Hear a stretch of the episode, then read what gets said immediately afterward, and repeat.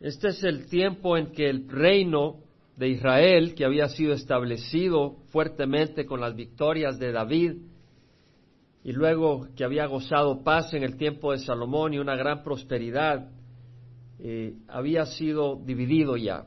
Y estaba, el Señor le había dicho a Salomón que por su idolatría, por haberse desviado, que su corazón no estaba totalmente dedicado al Señor, sino que le ofreció eh, su veneración, su adoración a la diosa de los sidonios, a Astoret, a la diosa eh, de los moabitas, a la eh, a la diosa, al dios, de los moabitas, Quemos, al dios de los amonitas, Milcom o Molec, que exigía el sacrificio de niños, eh, se había prostituido, había apostatado Salomón realmente.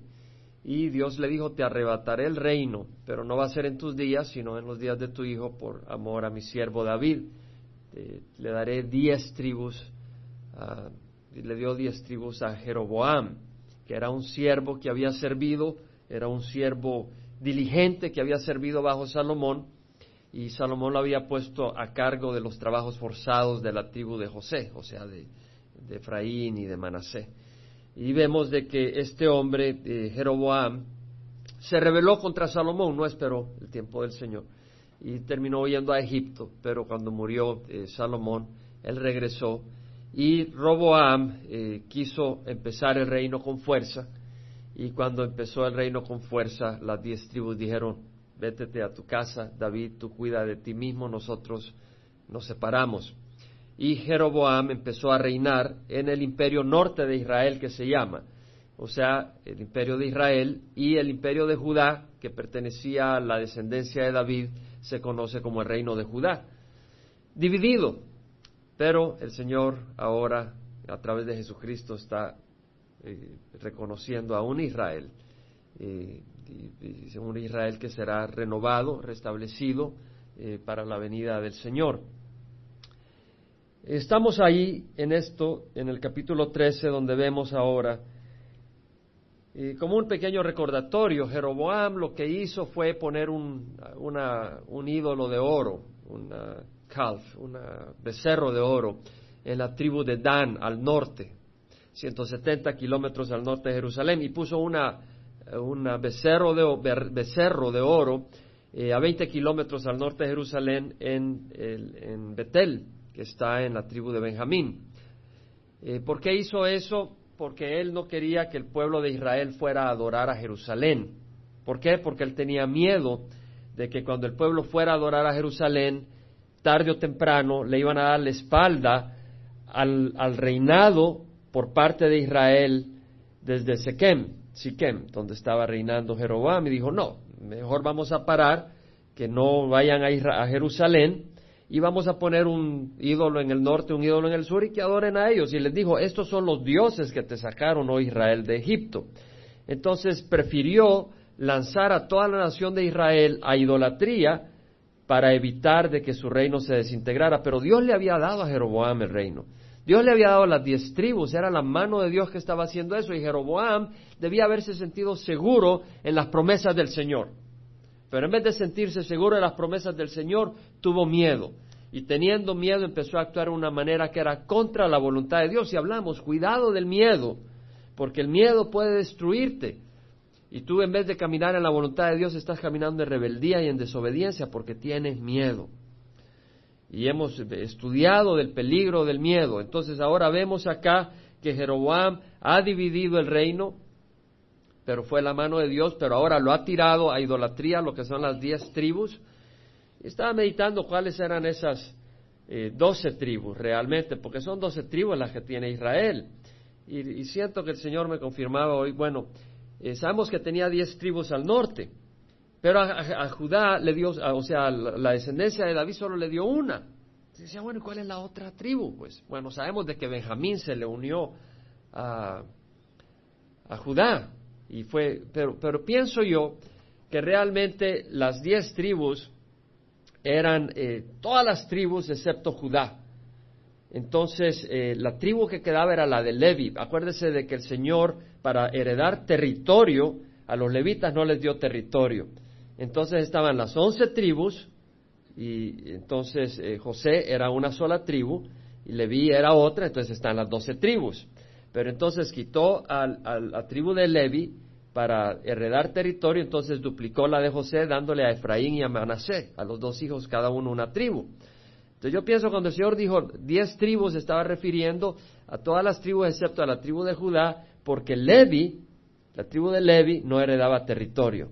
Y esa no se la estaba dando ni a Judá ni se la estaba dando a Israel, sino a todos, a ambos, porque eran, eran los siervos escogidos de Dios. Entonces ahí tenemos las doce tribus. ¿Entendemos? Hasta hoy pude entender esa ecuación y no leyendo ningún comentario, sino a la palabra del Señor. Pensando en el Señor, dice, Señor, ¿cuál es esto? Nunca he hallado una respuesta satisfactoria. Estoy convencido que esa es la respuesta. ¿Entendemos? Entendemos. Y si no, puedo dar más detalle después, pero estoy convencido, ahí está la respuesta. Porque el Señor dice claramente, una tribu a Judá y diez a los demás. ¿Cuál es, cuál es la otra? La otra es, es la de Levi, pero no se la dio a ninguno, se la dio a las dos. No la dividió porque eran los siervos de Dios para servir a ambos. Pero fue Jeroboam. Fue Jeroboam el que insistió no y los echó de la tierra. En otras palabras, no les dejó servir a, Jehová por ese miedo, por ese temor. Puso sus proyectos, sus planes por encima, sus egoísmos por encima del bienestar del pueblo. Por su miedo, su temor. Amén. Estamos claros, vemos la, la palabra del Señor. Ahora estamos en el capítulo 13 y realmente lo iba a leer todo y, meditar, y, pero creo que hay, bueno, vamos a dejar que el Señor nos guíe, no sé. Yo creo que no vamos a terminar la palabra del Señor hasta que el Señor venga. Y creo que el Señor viene pronto. Creo que el Señor viene pronto, hermanos, realmente. Estamos entonces que aquí un hombre de Dios, ¿cómo se identifica un hombre de Dios a este personaje? He mencionado con ese título, en ese capítulo, 14 o 15 veces, como un hombre de Dios. He aquí un hombre de Dios fue de Judá a Betel por palabra de Jehová cuando Jeroboam estaba junto al altar para quemar incienso, en el altar que había puesto en Betel. Iba a quemar incienso en el octavo mes, en el quinceavo día. Acuérdese que él había hecho su propia fiesta de acuerdo a su corazón para contrarrestar la fiesta que tenía Israel en el séptimo mes del quinceavo día, que era la fiesta de los tabernáculos. Entonces dijeron, no, no vayas allá, nosotros tenemos nuestra propia fiesta, es el octavo mes en el quinceavo día. Y estaba por quemar incienso y clamó este hombre de Dios contra el altar por palabra de Jehová. Imagínense, aquí está el rey de Israel, de estas diez tribus, el rey escogido por Dios. Y va a quemar incienso, va a hacer su, su ceremonia religiosa, y este hombre de Dios es enviado por el Señor para reprender esa religión. Se requiere valentía, se requiere ser hombre, ir y saber que me van a volar el cuello. Pero ahí va. Y clamó contra el altar por palabra de Jehová y dijo, oh altar, altar, así dice Jehová, Jehová. Usa la palabra, vea, Señor, en letra mayúscula está hablando Jehová, no dice ahí sí dice Dios, sino Jehová. He aquí, a la casa de David le nacerá un hijo que se llamará Josías, y él sacrificará sobre ti a los sacerdotes de los lugares altos que queman incienso sobre ti, y sobre ti serán quemados huesos humanos. Y ocurrió como cien y pico de años después, no, no chequeé exactamente cuánto, pero como cien años después apareció un rey, descendiente de David, que hizo exactamente eso y se llamaba Josías. Y él sacrificó a los sacerdotes de los lugares altos. Él había establecido lugares altos por todo Israel. Y en Betel estaban esos sacerdotes. Entonces, él, Josías, cuando vino su tiempo, y vamos a leer al seguir leyendo Primera Reyes, que se vuelve muy interesante con la historia de Elías el profeta y Elis, Eliseo, etcétera. Eh, Josías viene y mata, lo sacrifica a los sacerdotes sobre el altar y quema huesos sobre el altar, tal como lo profetiza. Aquel mismo día dio una señal diciendo, esta es la señal de que Jehová ha hablado. Voy a dar una señal que es el Señor. He aquí, el altar se romperá y las cenizas que están sobre él se derramarán. Este es un altar grande, este es un lugar con pompa, este es un lugar con visibilidad, para que todo Israel llegara y adorara a ese Dios que le decía, estos son tus dioses que te sacaron de Egipto. Y acá vemos que en este lugar magnífico, en cuanto al esplendor humano, y con pompa y con visibilidad, aquí viene este hombre de Dios a profetizar contra ese altar y dice, y esta es una señal que es Dios el que ha hablado, eh, se romperá el altar y las cenizas que están sobre él se derramarán. Y aconteció que cuando el rey oyó la palabra que el hombre de Dios había clamado contra el altar de Betel, extendió su mano desde el altar diciendo, prendedle. Cuando vio el rey a este hombre de Dios, que no nos dicen su nombre, ya diremos, creo yo, una de las razones, cuando dice, cuando ve al hombre de Dios, dice, prenderle. El rey tenía toda la autoridad para quemarlo en ese altar. Y vemos que dice, prenderle. Pero la mano que extendió contra él se secó de modo que no podía volverla para sí. O sea, prenderle y se le paraliza la mano. Imagínese, híjole. Y no la podía mover. Dice, wow. Y en ese momento el altar se rompe y las cenizas se derramaron del altar conforme a la señal que el hombre de Dios había dado por palabra de Jehová. Esa es la señal de un profeta. La señal del profeta está en Deuteronomios 13 y 18. En Deuteronomios 18 dice, si un hombre habla en el nombre de Dios, de Jehová, pero lo que dice no se cumple, no tengas miedo, es más, mátalo, ponlo a muerte, porque ha hablado con presunción. No es un profeta de Jehová. Es decir, había que hacer la prueba, o no ocurría, o ocurría algo distinto, y entonces habló con presunción o habló falsamente, a matarlo, para limpiar y pulgar la tierra, porque el que decía que iba a hablar en nombre de Jehová, más le vale que sea así. No cualquiera puede decir, bueno, Jehová dice. No, ahora todo el mundo dice, Dios me dijo. Dios te dice, hermano, cásate conmigo. Dios. Dice, ok, ok. No, de decir, ahí, si te decía que era Dios y no ocurría, te morías ahí, te apedreaban. Y en el Deuteronomio 13 dice, hey, si el profeta te dice algo, pero va en contra de la palabra de Dios, y se cumple la seña que él hace, o lo que dice, dice Deuteronomio 13, pero te, dice que te alejes de la palabra de Dios, no le escuches porque Dios está probando tu corazón para ver si eres fiel a Dios. Entonces, aunque la señal se cumpla y en los últimos días se van a cumplir muchas señales y mucha gente va a decir, es de Dios. ¿Por qué? Porque están poniendo sus ojos en las señales y no en la palabra de Dios. Por eso nosotros enseñamos la palabra de Dios. El rey respondió y dijo al hombre de Dios, te ruego que supliques a Jehová tu Dios. Y vea que no dice a Jehová mi Dios. No dice a Jehová Dios, a Jehová tu Dios. No lo reconoce como su Dios este Jeroboam. Suplícale a Jehová tu Dios y ores por mí para que mi mano me sea restaurada. El hombre de Dios suplicó a Jehová y la mano del rey le fue restaurada y quedó como antes. Entonces el rey dijo al hombre de Dios, ven conmigo a casa y refrescate y te daré una recompensa. Es decir, wow, este hombre tiene poder. Este hombre me rescató la mano también. Tiene ven, te voy a dar una buena recompensa. quiero ser amigo de Dios. Quiero tener poder allá arriba. Pero el hombre de Dios dijo a rey, aunque me dieran la mitad de tu casa, no iría contigo y no comería pan ni bebería agua en tu lugar, porque así me ordenó por palabra de Jehová, que me dijo, no comerás pan, ni beberás agua, ni volverás por el camino que fuiste. Y se fue por otro camino, no regresó por el camino por donde había ido a Betel. Y podemos seguir leyendo, pero creo quiero hacer varias observaciones. Amén. Varias observaciones, tengo seis observaciones por lo menos. Y si sigo pensando, pues, hagamos diez observaciones, pero tenemos seis. Primera, el siervo de Dios no, no corteja ni galantea al gobierno para influenciar al pueblo de Dios. ¿Verdad? Nada que cortejear con el gobierno. Jesucristo no cortegió con Herodes. Cuando Jesucristo anduvo por Palestina, no dijo, bueno, voy a cortejar a Herodes para tener influencia sobre el pueblo de Israel. No, no, no anduvo cortejando a Herodes. Juan Bautista le dijo, zorra. Bueno, Jesucristo mismo dijo de Herodes una zorra. Pablo no cortejó al César, ni a Félix, gobernador, cuando estaba en Cesarea preso, ni a Herodes, pero les predicó el Evangelio. No los, no los enamoró para tener influencia, pero les predicó el Evangelio, les compartió el Evangelio. Zacarías dice que la iglesia no prospera por política. No es con el poder ni por la fuerza, sino por mi espíritu, dice Jehová. Pero sabemos que la iglesia tradicional tiene sus embajadores en cada país. Y los países tienen embajadores en el Vaticano, no se me ofenda, pero es la verdad. Embajadores en ese territorio, en ese, en ese país. bueno, yo creo que ese no es el camino de Dios. Yo creo que esas no son las maneras de Dios. No es por poder, ni por la fuerza, ni por política, sino por mi espíritu. Ese es el camino del Señor. Segundo, ¿Alguien se acuerda de Betel? Betel fue un lugar muy especial Jacob iba huyendo de Saúl porque Saúl se lo quería volar, quería volar el pescuezo porque Saúl había perdido primero los derechos de primogenitura porque él se los había vendido a Jacob.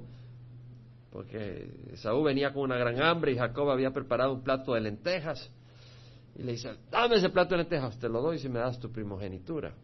¿De qué me va a servir la primogenitura si estoy muerto de hambre? Está bien. Y, y después le robó la bendición. Después le robó la bendición y ahí sí se la robó y Saúl se lo quería volar. Entonces Jacob su, mamá se dio cuenta y dice, no, vete a, a Arán, eh, ve a la casa de, mi hermano Labán y, huye, porque tu, hermano te quiere matar, Entonces él sale huyendo y cuando pasa a Betel, agarra una piedra, pues le agarró la tarde en ese lugar, agarra una piedra, se acuesta ahí sobre la piedra y tiene un sueño que es del Señor y ve una escalera que llega hasta el suelo, hasta la tierra y sube hasta el cielo y los ángeles de Dios subiendo y bajando y Dios arriba, ¿verdad? Y Dios le dice, eh, eh, haré tu descendencia tan, tan extensa como el polvo de la tierra. Y, en tu descendencia serán bendecidas todas las familias de la tierra, como le había prometido Abraham. O sea que la bendición iba a ser a través de Jacob, no a través de, de Esaú. Iba a ser a través de Isaac, no a través de Ismael. Es decir, el Señor estaba estableciendo el linaje por donde iba a venir el Mesías. Y le dice, hey, y te extenderé en la tierra en que estás ahora durmiendo, donde estás durmiendo, te la daré a tu descendencia y la extenderé hacia el oriente, hacia el occidente, hacia el norte, hacia el sur. Yo estaré contigo. Está en Génesis 28, puede leer la historia. Entonces, en ese lugar era un lugar santo. Jacob dice, hey, Dios está acá. Esta es la casa de Dios, eso es lo que quiere decir Betel. Bet quiere decir casa y él quiere decir Dios. Betlehem quiere decir casa de pan. Betel quiere decir casa de Dios. Entonces vemos de que Josué, perdón, Jacob reconoce que es un lugar santo, donde Dios se había revelado, pero ahora era un lugar idólatra, ¿cierto? Era un lugar prostituido, entonces, ¿qué nos enseña? ¿Qué observación podemos sacar de esto? Que un lugar que fue usado por Dios en el pasado puede ser usado por Satanás en el presente. ¿Cierto? Ocurrió en Betel. Dios usó ese lugar para revelarse a Jacob. Y ahora estaba este hombre trayendo idolatría y sacrificios e incienso a un becerro de oro.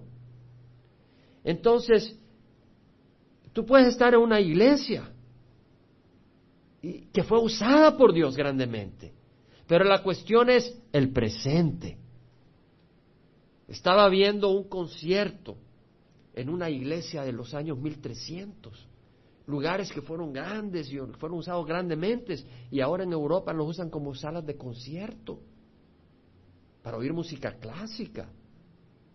Ya no es para que el Señor se mueva, sino para relajarse con un poco de música bonita y la gente se siente animada por el ambiente formal, las bancas de madera y las, las ventanas, las celosías y todo, pero ya no es el Espíritu de Dios.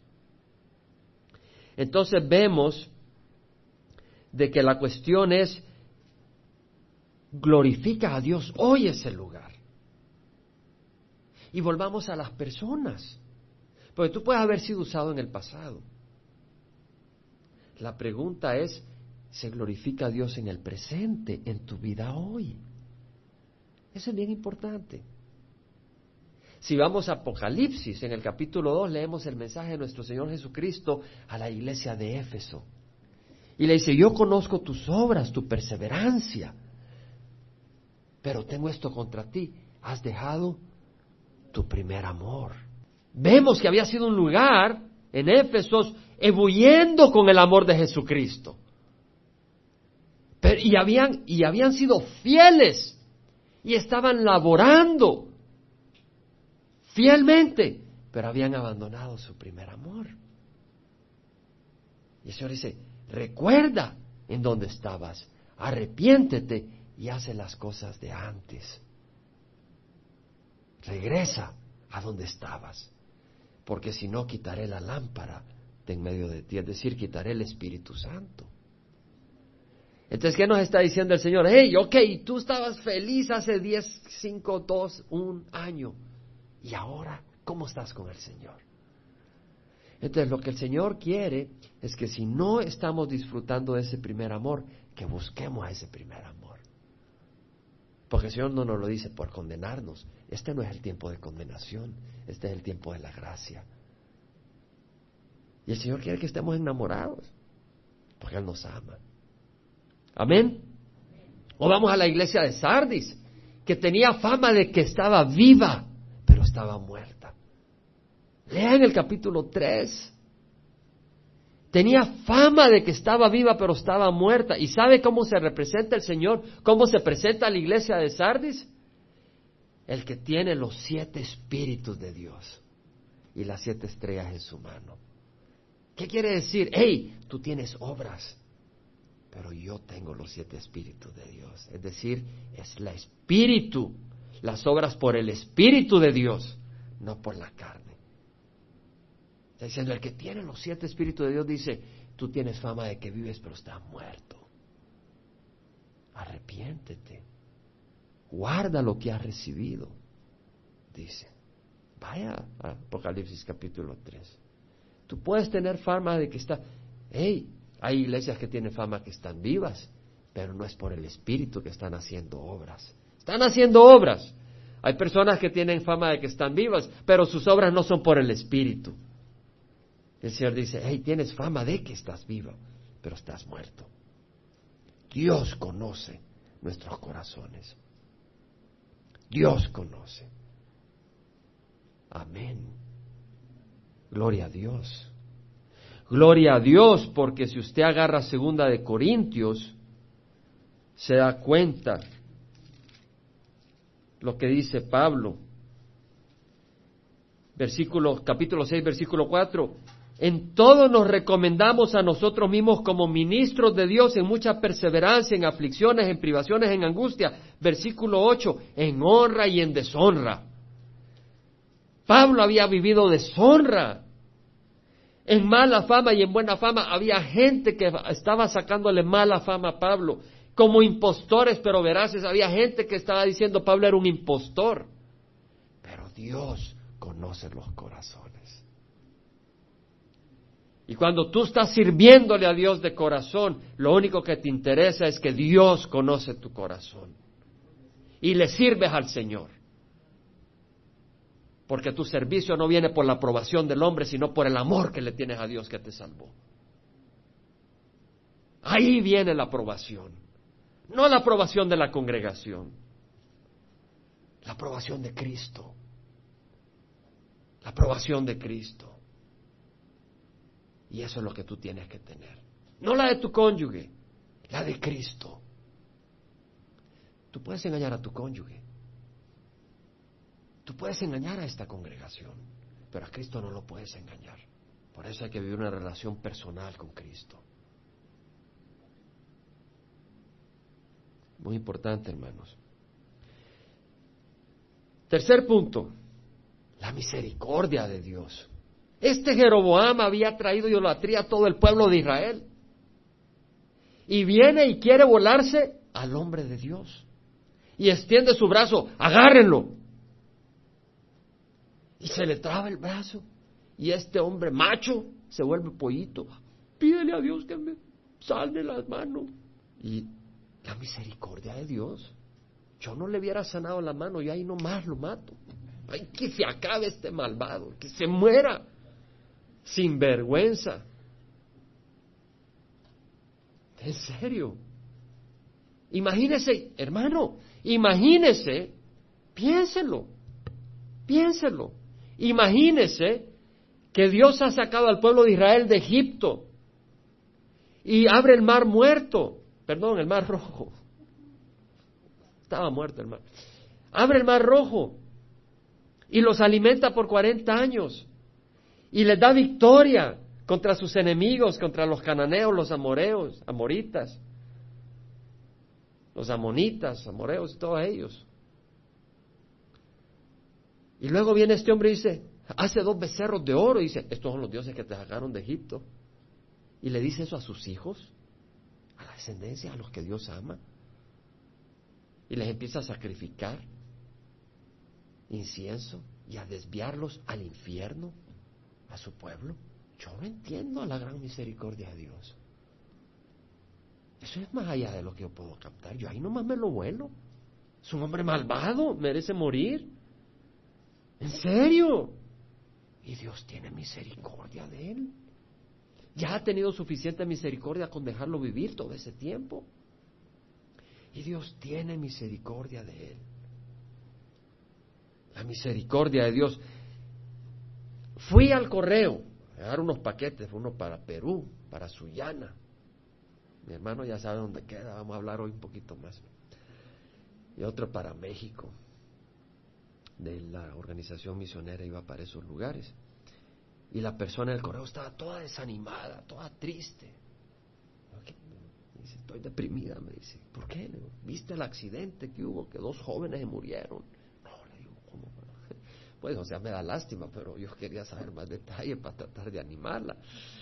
¿Dónde salió la noticia? O sea, mostrar un punto de contacto, ¿no?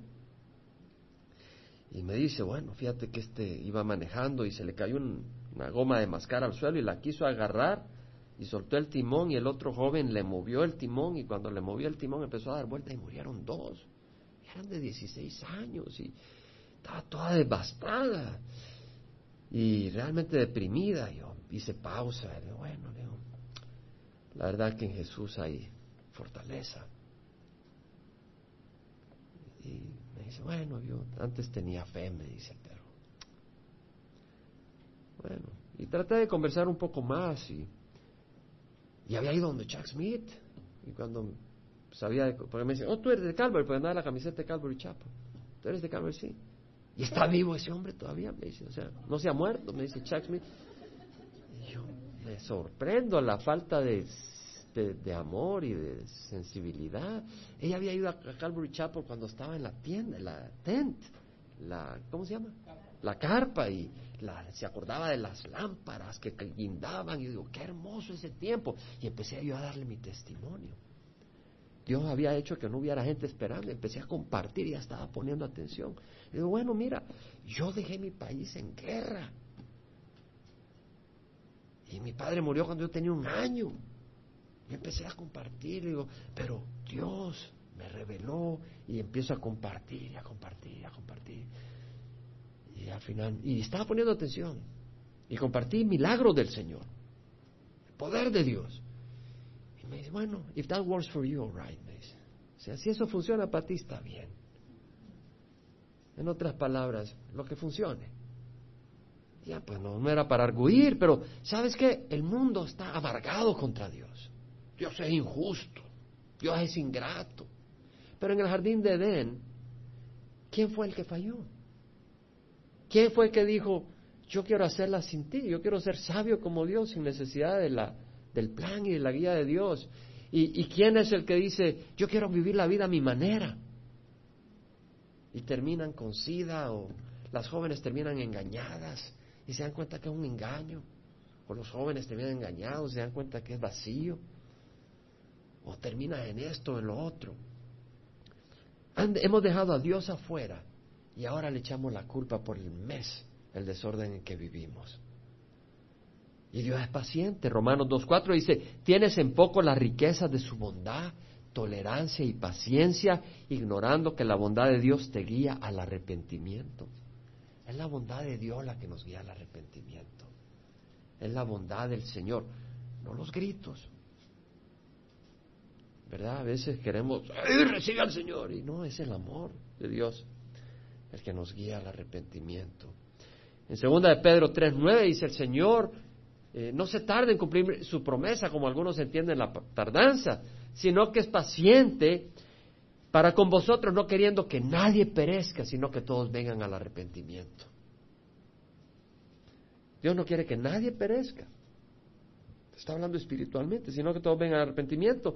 En Isaías 1, 18 al 20, que dice, venid ahora y razonemos, dice Jehová. Venid ahora y razonemos. Aunque vuestros pecados sean como la grana, como la nieve serán emblanquecidos.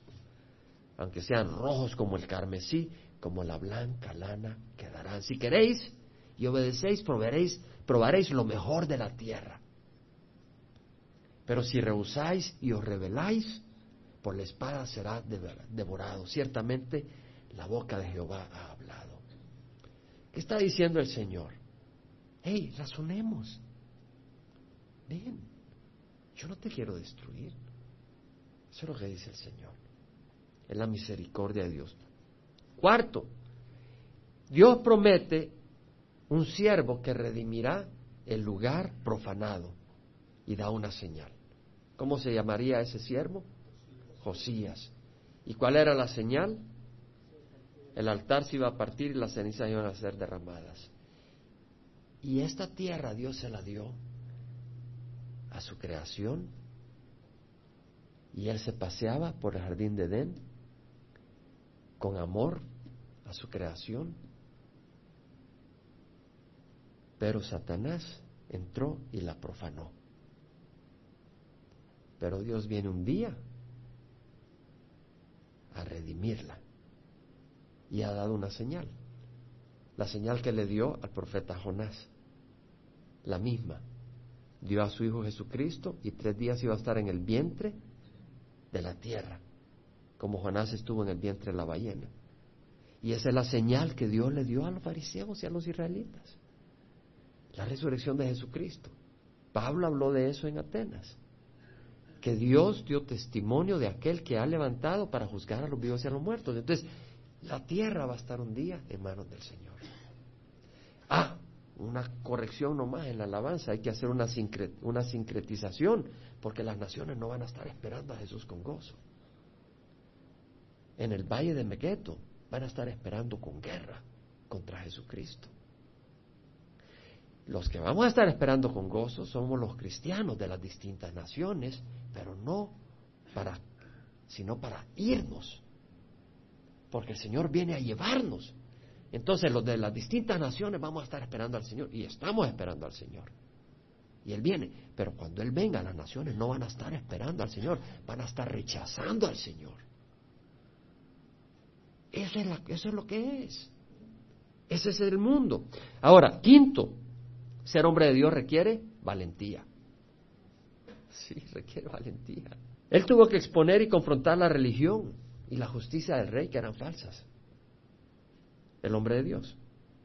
Y tenemos que enfrentar huestes de maldad nosotros. Dice el Señor a través de Pablo en Efesios, no participéis en las obras estériles de la oscuridad, sino más bien descubrirlas, exponedlas. No participes en las obras estériles de la oscuridad, sino que exponlas. ¿Y eso que te va a traer? ¿Crees que Satanás va a decir, oh, qué bonito? Está mostrando lo que yo hago de mal. No, se te va a tirar con dientes. Con dientes.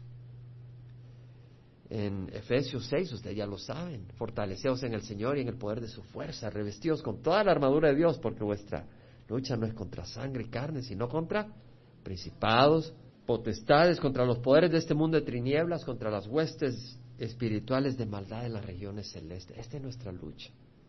Tiene que haber oposición. Y lo escuchas, pero no lo crees. No lo crees. Porque te confundes cuando viene la oposición. Hay oposición. Y es fuerte, hermanos, es fuerte. Se requiere valentía. Porque hay un precio que pagar. Pagas un precio. Para servir al Señor tienes que pagar un precio, pero vale la pena. Vale la pena. En 2 Timoteo el Señor dice, tú pues, hijo mío, fortalécete en la gracia que es en Cristo Jesús. 2 Timoteo 2.2.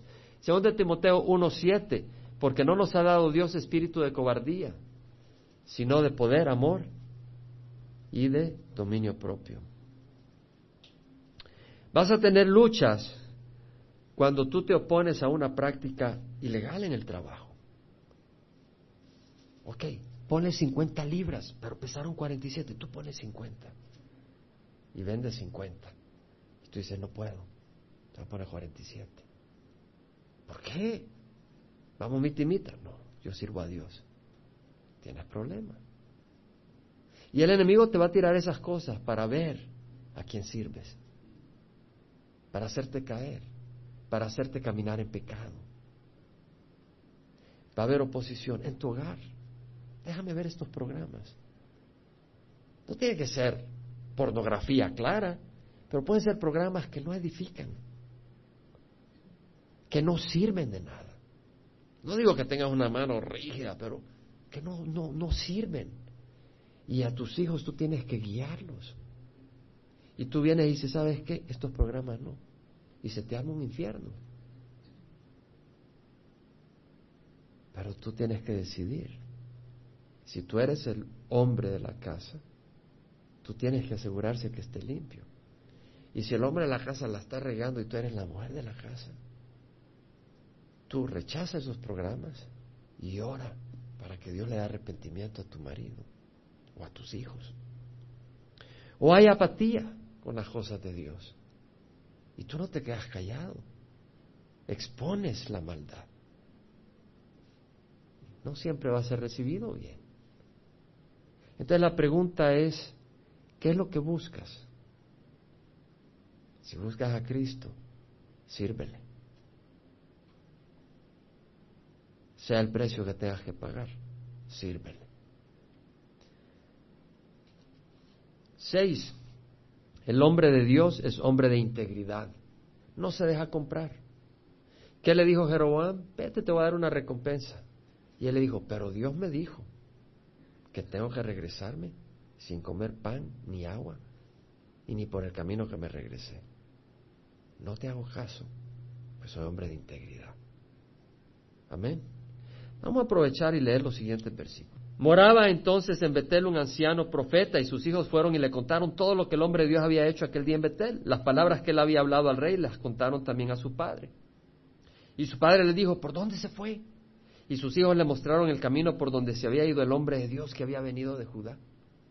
Es decir, este hombre, este profeta de Betel, se dio cuenta de lo que había ocurrido y cómo el hombre de Dios había sido valiente y cómo se cumplió la señal. Y este profeta del Dios vivo se alegró. Dijo, yo quiero ver a este hombre de Dios. Yo quiero comer con él. Yo quiero tener ese convivio con ese gran siervo de Dios. ¿Por dónde se fue? Y sus hijos le mostraron el camino por donde se, había ido el hombre de Dios. Entonces dijo a sus hijos, aparejadme el asno. Le aparejaron el asno, se montó sobre él y fue tras el hombre de Dios. Lo halló sentado debajo de una encina y le dijo, ¿eres tú el hombre de Dios que vino de Judá? Él respondió, yo soy. Es decir, emparejaron el asno y él salió corriendo a buscar al hombre de Dios, a tener ese, vamos a tener un convivio. Quiero conocer a este siervo de Dios. Anda pasando por ahí Billy Graham, voy a ir a, está en McDonald's, vamos corriendo a platicar con Billy Graham. Billy, te invita a un double mac o lo que sea poder platicar con Billy Graham. A mí me gustaría platicar con No es que sea Dios, pero ahí hay grandes siervos de Dios que Dios ha usado. Me encantaría, solo que nomás me siento y me quedo mudo del miedo. Porque por demás somos tímidos. Le dijo, ven, ven conmigo a casa y come pan. Y él respondió, no puedo volver contigo, ni ir contigo, tampoco comeré pan ni beberé agua contigo en este lugar. Me vino un mandato por palabra de Jehová. No creas que soy tufoso, creído, sino que Dios me dijo, no puedes. No puedes comer pan ni beberás agua ahí, ni volverás por el camino que fuiste. Y el otro le respondió, yo también soy profeta como tú. Y un ángel me habló por palabra de Jehová diciendo, tráelo contigo a tu casa para que coma pan y beba agua. Pero le estaba mintiendo. Un profeta de Dios. Wow. Por eso necesitamos leer esto si nos daba del Señor el tiempo estaba mintiendo. Entonces se volvió con él, comió pan en su casa y bebió agua. Y sucedió que cuando ellos estaban a la mesa, la palabra del Señor vino al profeta que le había hecho volver, que le había mentido. El Señor le dio palabra. Y él clamó al hombre de Dios que vino en Judá diciendo, así dice Jehová. Yo no sé cómo este profeta tuvo valentía de decirle lo que le dijo, después de que él había sido piedra de tropiezo. Pero tuvo que hacerlo porque Dios le estaba dando la orden porque has desobedecido el mandato de Jehová y no has guardado el mandamiento que Jehová tu Dios te ha ordenado, sino que has vuelto y has comido pan y bebido agua en el lugar del cual te, dijo, no comerás pan ni beberás agua, tu cadáver no entrará en el sepulcro de tus padres. Uno dice, ¿cómo es posible que Dios sea tan duro? Y a Jeroboam lo dejó libre. Jeroboam murió después. Hubo una batalla entre el pueblo de Judá y el pueblo de Israel norte. Y en la batalla hirieron a Jeroboam y murió. Y después Dios le da su juicio. Ya vamos a leer sobre eso. Pero acá Dios está mandándole un juicio al profeta, al hombre de Dios. ¿Y sabe por qué no tiene nombre? Porque el hombre de Dios es usted y yo. Y Dios nos está diciendo, hey, esto es para todo hombre de Dios, ten cuidado. Porque hasta un profeta te puede engañar. Y hoy en día muchos están siendo engañados por falsos profetas y falsas profecías de buenos profetas que Satanás se ha metido y les ha dado falsas profecías. Pero la consecuencia es la misma.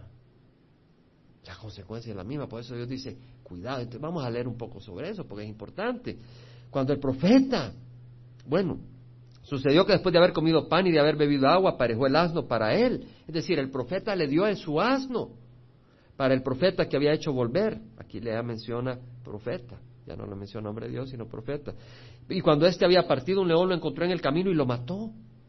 Y su cadáver quedó tirado en el camino y el asno estaba junto a él, también el león estaba junto al cadáver. Y aquí pasaron unos hombres y vieron el cadáver tirado en el camino y el león que estaba junto al cadáver y fueron y lo dijeron en la ciudad donde vivía el anciano profeta. Es decir, el hombre de Dios recibe este juicio de Dios que dice, no serás enterrado con tus padres, es decir, en tu ciudad, y el, profeta se siente mal y le da su asno, vete en mi asno, y cuando se va en el asno, un león lo hay en el camino, se le tira y lo mata, no lo desgarra, solo lo mata. Y ahí está el león en el camino, parado a la paz, sin comerse ni al hombre de Dios ni al asno. Solo estaba cumpliendo la misión de Dios. No tenía hambre, solo se tenía que volar al, al hombre de Dios. Satanás es como un león rugiente que anda buscando a quien devorar y se devora a aquellos que le dan la espalda a la palabra de Dios. Tú no puedes estar fuera de la palabra de Dios y esperar protección de Dios. Tienes que caminar en la palabra de Dios, en obediencia a la palabra de Dios. No te dejes engañar. No te dejes engañar. Muy importante, por eso estudiamos la palabra del Señor, porque es muy importante. La palabra de Dios. Y cuando el profeta que le había hecho volver del camino lo oyó, dijo, este es el hombre de Dios que desobedeció el mandato de Jehová. No es que lo quiso desobedecer, es que fue engañado. Por tanto, Jehová lo ha entregado al león que lo ha desgarrado y matado conforme a la palabra que Jehová le había hablado. Entonces habló a sus hijos diciendo, aparejadme el asno, y se lo aparejaron. Fue y halló el cadáver tirado en el camino, y el asno y el león estaban junto al cadáver. El león no había comido el cadáver ni desgarrado el asno. El profeta levantó el cadáver del hombre de Dios, lo puso sobre su asno y lo trajo. Vino a la ciudad del anciano profeta, es decir, a su propia ciudad, porque el anciano, el profeta es el anciano profeta, lo distingue del profeta que es el hombre de Dios que lo menciona como profeta en una ocasión. Vino a la ciudad del anciano profeta para hacer duelo por él y enterrarlo, puso el cadáver en su propio sepulcro e hicieron duelo por él diciendo, ay hermano mío. Sí, pero no me hubieran engañado, dijo él desde la tumba, me imagino yo. Y sucedió que después de haber enterrado, habló a sus hijos diciendo, cuando yo muera, enterradme en el sepulcro donde esté enterrado el hombre de Dios. Poned mis huesos junto a, sus huesos. Porque ciertamente sucederá lo que él clamó por palabra de Jehová contra el altar en Betel y contra todas las casas de los lugares altos que están en las ciudades de Samaria. Después de este hecho, Jeroboam no se volvió de su mal camino. Vemos que este hombre, este rey, después de ver la mano de Dios y ver la misericordia de Dios, es duro, y hay muchos que reciben la misericordia de Dios y son duros, duros y esperan de que Dios siga así toda la vida y no es así. Entonces, volvió a ser sacerdotes para los lugares altos de entre el pueblo, al que lo deseaba lo investía para que fuera sacerdote de los lugares altos, y esto fue motivo de pecado para la casa de Jeroboam, por lo que fue borrada y destruida de sobre la faz de la tierra. Ni uno de sus hijos sobrevivió. Y vamos a ver, la ira de Dios se derrama sobre este hombre por la maldad. Pero ¿qué quiero mencionar acá? Y quiero cerrar con algunos pensamientos y los aprovecho para así poder cerrar la historia de este hombre de Dios. Este era un hombre de Dios, amén. Era un hombre de Dios, pero fue engañado. Hermanos, la mentira trae consecuencias. ¿Tú crees cuántas personas van al, al market o al super y se encuentran con las parejitas que vienen y les empiezan a enseñar doctrina falsa? ¿Verdad? ¿Y usted cree que hay consecuencias si ellos aceptan ese engaño? Se condenan. Porque solo en Cristo hay salvación. Entonces, la mentira es peligrosa y tenemos que no dejarnos engañar. El profeta de Betel miente. En Proverbios 14, 15 dice, el simple todo lo cree, pero el prudente mira bien sus pasos. Hermano, es que yo soy hombre de fe. A mí me dicen cualquier cosa y yo lo creo. No, eso es ser tonto. A Dios créele todo, pero no creas todo. Solo a Dios créele todo. Y si alguien dice, bueno, yo hablo en nombre de Dios, bueno, asegúrate que hable en nombre de Dios antes de creerle todo a Él. Para asegurar que es a Dios a quien estás creyendo y no a Él que dice que habla en nombre de Dios. ¿Cuánta gente dice que habla en nombre de Dios? Y te dice una sarta de mentiras. Entonces, ¿qué tenemos que hacer? No creerlo todo, a Dios creerle todo. Tenemos su palabra, créela toda, no la dudes. Pero al hombre, no le creas todo. Examina, Primera de Juan 4.1, amados, no creáis a todo espíritu, sino probad los espíritus para ver si son de Dios, porque muchos falsos profetas han salido al mundo. Probad los espíritus. ¿Con qué los vamos a probar? Con la palabra de Dios, un espíritu que contradice la palabra. Por eso el martes queremos estudiar cómo escudriñar las escrituras. ¿Cómo estudiar las escrituras? Hacíamos el énfasis el martes pasado. Contexto. Tú no agarras un versículo fuera de contexto. Miras dentro del contexto. Muy importante. Filipenses 1.9, esto pido en oración que vuestro amor abunde aún más y más en conocimiento verdadero y en todo discernimiento. ¿Quién está pidiendo para que el pueblo de Dios tenga discernimiento? Pablo, Filipenses 1.9, esto pido en oración que vuestro amor abunde más y más en conocimiento verdadero y en todo discernimiento. Habla de conocimiento verdadero y luego de discernimiento. ¿Cómo se obtiene el discernimiento? Orando. ¿Cierto? Está orando para que tengas discernimiento. Ora para tener discernimiento cuando estudias la palabra o cuando alguien presenta la palabra. Ora. Primera de Corintios 12, 8 al 10, vemos que Dios ha dado dones a su iglesia, dones de conocimiento, dones de sabiduría, dones de discernimiento de espíritu. Oremos para que nuestra congregación tengamos discernimiento. Viene alguien dándote un chambre o alguien que viene de alguna manera con, de otro lugar. Que Dios nos dé discernimiento para saber si es mentira o si es un enviado de Satanás y no de Dios. Discernimiento, que Dios dé discernimiento a esta congregación. Otro, Dios no se contradice. Este, este profeta, este hombre de Dios había recibido instrucción de Dios de no pasar, comer pan, no regresarse por el mismo camino y ahora le dan otra contradicción. Amigos, Dios no se contradice. Dios no es el autor de confusión, es Satanás. ¿Qué dice Pablo en Gálatas 1, 6 al 9? Bueno, versículo 8, si aún nosotros o un ángel del cielo os anunciara otro evangelio contrario al que os hemos anunciado, sea anatema. Si un ángel te anuncia otra revelación que no va de acuerdo a las escrituras, se ha condenado. Y aún si somos nosotros, dice Pablo, no puede ser. ¿Qué está diciendo Pablo? No pongas la fe en mí, pon la fe en la palabra de Dios. Porque si aún yo te anuncio otro evangelio, no lo aceptes, dice Pablo. Pero es que soy Pablo. No, no, no, no. Si es otro evangelio, no lo aceptes, dice Pablo. ¿Y qué ha hecho la iglesia a lo largo de la historia? Siempre hay un remanente de la iglesia verdadera. Pero hay mucho que se ha confundido y que anuncia otro evangelio por obras. Ya, sí, Éxodo, Éxodo es cierto, pero es que esto significa otra cosa y te le andas arrodillando a imágenes. Oh, no te puedes casar si quieres servirle a Dios es ridículo. Y hay un desorden y un engaño y unas cosas. Entonces, no puede haber otro evangelio. ¿O no? María fue sin pecado. Pablo mismo dijo, todos hemos pecado. El único sin pecado es Jesucristo. Todas esas enseñanzas que van saliendo, pero no van con la palabra del Señor. La única comentario final El león acecha, ya lo dijimos, y mata a quienes se alejan de la palabra de Dios, aunque sea por engaño. Usted sabe que Pablo tres veces dice en el Nuevo Testamento, porque es el que escribió algunas epístolas, no os dejéis engañar. Tres veces dice la misma frase, no os dejéis engañar. En 1 Corintios 6, 9, en 1 Corintios 15, 33, en Gálatas 6, 7 dice, no os dejéis engañar. Y usted sabe que cinco veces dice, no quiero que ignoréis. Y luego dice algo, cinco veces. O sea que ocho veces dice, o no dejéis engañar, o no ignoréis. Y Pedro dice también, no ignoréis una vez. Tenemos Nueve veces no os dejéis engañar y no ignoréis. Y el Señor Jesucristo dijo que Satanás es el padre de la mentira. Vamos a orar. Padre, te damos gracias por una bella ilustración bíblica del hombre de Dios y la advertencia que no nos dejemos engañar, la advertencia que no ignoremos tu palabra, que seamos diligentes. Padre Santo, te doy gracias porque tu palabra es hermosa. Y Señor, porque realmente revela las intenciones del corazón y la palabra tuya nos limpia. Señor, te rogamos que cuides a esta congregación.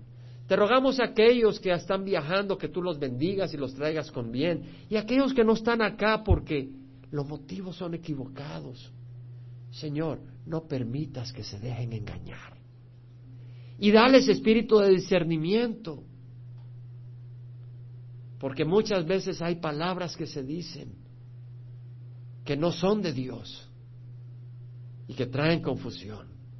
Da discernimiento a esta congregación, Padre. Y que todas las cosas se hagan de una manera bíblica. Si hay un hermano, una hermana que confrontar, que se haga bíblicamente. Si haya una verdad que estimular, gloria a Dios. Si hay un error que, que, que confrontar, que se haga como tú lo dices, Padre. Pero yo te ruego que en esta congregación tú fortalezcas a tu pueblo y que seamos sabios. Y Señor, que te amemos de corazón. Te damos gracias por tu bondad. Bendice y glorifica tu nombre. En nombre de Jesús. Amén.